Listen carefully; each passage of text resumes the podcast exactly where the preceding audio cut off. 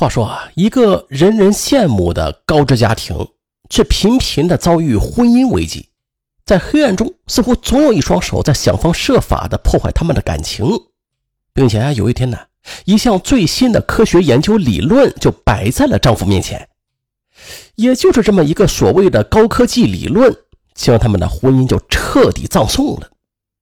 那么这到底是个怎样的理论呀？又是谁在操纵他们的婚姻呢？事情的真相啊。出人意料，咱从头说。现年四十九岁的萧劲，来自贫穷的贵州山区，家境贫困的他吃了很多苦才读完大学，并且应聘到成都的一所著名高校任职。后来啊，萧劲认识了年轻女孩陈飞。时年二十六岁的陈飞出生于上海一个教师家庭，其曾父啊是当地赫赫有名的优秀教师。两千年，陈父因为患上胃癌而去世了。又是因为种种原因吧，陈飞带着母亲就移居到了四川老家，并且调动到绵阳一所会计事务所做了一名会计师。陈飞娇小玲珑，特别是一身雪白的肌肤啊，让萧劲一见倾心。然而，陈飞对皮肤黝黑、相貌普通、家境又贫困的萧劲却感觉平平。一开始吧，他也并没有接受萧劲的追求。但是陈飞的母亲却对这个踏实肯干的青年人很是欣赏。后来啊，就是在母亲的极力撮合之下，陈飞和萧劲最终是走进了婚姻的殿堂。两年之后啊，陈飞生下了女儿萧林。呃，婚后的陈飞啊，他仍然是一心的扑在事业上。为了有更好的发展，他就辞去了会计师事务所的职务，又是应聘到了成都的一家合资企业做会计。三年之后啊，陈飞又被一家外资企业挖过去做了财务主管。又是为了提升自己的专业水平，陈飞还报考了法语专修班去学习法语。妻子对事业的专注让萧进也是发愤图强。几年下来啊，他就从一个普通的教师做到了副教授。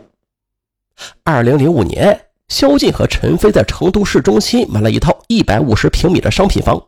陈飞还给自己买了一辆经济型的小轿车来代步。然而啊，就在这一家三口的小日子过得有滋有味的时候啊，一双神秘的黑手啊，却伸向了他们的婚姻。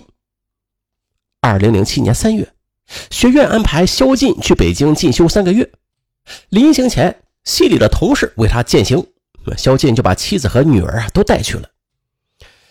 在席间，同事于杰对萧劲开玩笑地说：“萧教授，你这一去就是三个月呢，把这么漂亮的娇妻丢在家里，你放心吗？要是不放心的话，你干脆把这个名额让给我得了。我孤家寡人，正想出去散散心呢。”于杰的话就引得大家一阵哄堂大笑，可是萧劲却却笑不出来，因为这些话让他想起了上个星期的一件事儿。三月十一日那天。肖劲的手机卡坏了，他便借妻子陈飞的手机在用。中午在吃午饭时，肖劲突然就接到了一条陌生号码发过来的短信：“你还要等多久才能自由？”就这么一句话，肖劲是疑惑不已啊！回家就问妻子啊：“这是怎么回事啊？”陈飞也是一头雾水，说自己根本就不认识这个号码。嗯，就是这么一件事可现在于杰的一个玩笑话呀，让萧劲不仅就产生了联想：自己要是去北京进修的话，那妻子不就是等于自由了吗？那条短信说的会不会就是这个意思呀？其实，萧劲的心里啊，一直对自己这段婚姻没啥信心。当初在没结婚的时候啊，妻子就一直很嫌弃自己的长相和家庭。后来虽然自己在事业上有所建树了。但是妻子的成就啊，却似乎总是高于自己那么一点再加上她长得漂亮，难保没有男人会追她。思前想后，萧劲决定就把这次进修的机会让给于杰吧，自己在家里守着妻子。当得知萧劲为了妻子而放弃进修的机会时，于杰就非常感动地对萧劲说：“哇，你可真是个好丈夫啊。”要是我以后能够找到一个像你这样的好男人，那就完美了。于杰的话让萧劲的脸一红。自从于杰掉入他们的戏里啊，他就觉得这个女人看自己的目光有些异样。再说那边啊，听说丈夫竟然把机会让给了同事，妻子陈飞不解又气愤：“喂，你为什么要把这么好的机会让给于杰呀？你和他之间是不是有什么问题？”啊萧劲急忙解释：“ 怎么可能呢？我只是因为工作太忙了，走不开。”陈飞却暴怒地指责丈夫：“你还想骗我？今天有人打电话告诉我了，说你和他关系不一般。你要是敢说你和他没有关系的话，那你就证明给我看。你去北京。”好吧。两人为了这件事情是越吵越僵，萧劲无奈呀，就只好打电话给于姐说明了情况。他准备去北京进修。到了北京之后啊，萧劲总觉得心里有块石头放不下。一天晚上，于姐就给萧劲打来电话，问他进修的怎么样了，想不想家呀？萧劲叹了口气，就把自己心里的疙瘩说了出来。于姐则安慰他：“你别这样，你这样的好男人，是个女人都会抢着要的，你不用看低自己。”此后啊，于姐就经常会晚上打电话来开导萧劲，二人渐渐的就成了无话不谈的好朋友了。一天。萧劲在上课的时候啊，突然收到一条短信，爱的最高境界就是放爱一条生路。嗯，就是萧劲马上就根据这个号码打电话过去，可是始终却是关机的声音，这就让心里原本有疑惑的萧劲不由得浮想联翩起来，会不会是妻子的情人给自己发来的呀？后来他又是几次打电话回家，可是奇怪了啊，家里的电话总是占线的声音。肖剑的心里像是压了块大石头，怎么也安不了心了。啊，最后他竟然学了一个多月就放弃进修，跑回了成都。丈夫对自己的事业竟然如此儿戏，还借口说啊收到了什么短信。妻子陈飞是恨铁不成钢啊，气了好几天都不理萧劲。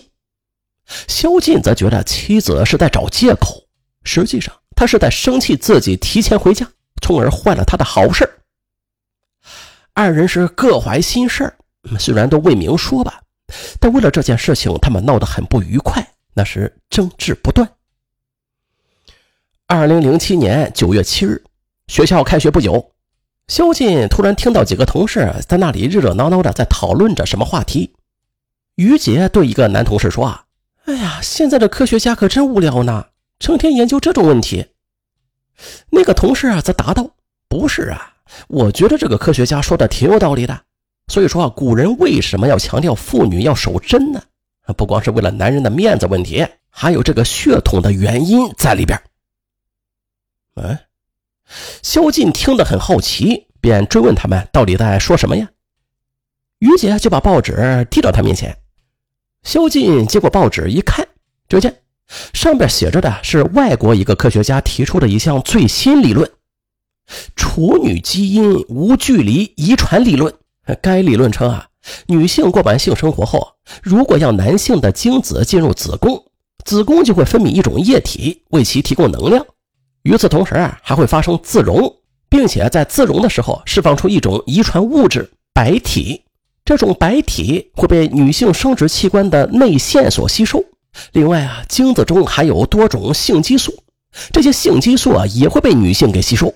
就会产生一种物质，这种物质就会使得母体性细胞产生遗传变异而被同化，进而就引起后侧卵细胞也随之变化，因此就产生了无距离遗传的效果。而这呢，也就导致了有时候这女人结婚之后啊，生出的孩子长得像其他人的缘故。这时，于姐又是笑着打趣一个男同事：“哎，你儿子长得像不像你啊？”同事马上答道：“我儿子跟我就是像一个模子里刻出来的。”可是萧劲的心却一下子就乱了，因为于姐这番话又是一下子触动了他。原来，妻子陈飞在上海时啊，曾经有过一段酸涩的初恋。陈飞恋爱的对象正是他们学校的一个教师，只是啊，在师生恋曝光之后，陈父非常恼怒，就一度的和陈飞闹得非常僵。直到陈父被查出了患有胃癌的时候，陈飞这才无奈的和男友断绝了关系。父亲去世之后，陈飞还曾经去找过男友，但是晚了，人家已经有了新的女朋友了。陈飞呢，一来是为了让亲戚方便照顾母亲，二来是为了逃避那个伤心地，这才移居到四川生活的。这些往事，陈飞从来不曾对萧静透露过半个字儿，嗯，都是陈飞的母亲说给萧静听的。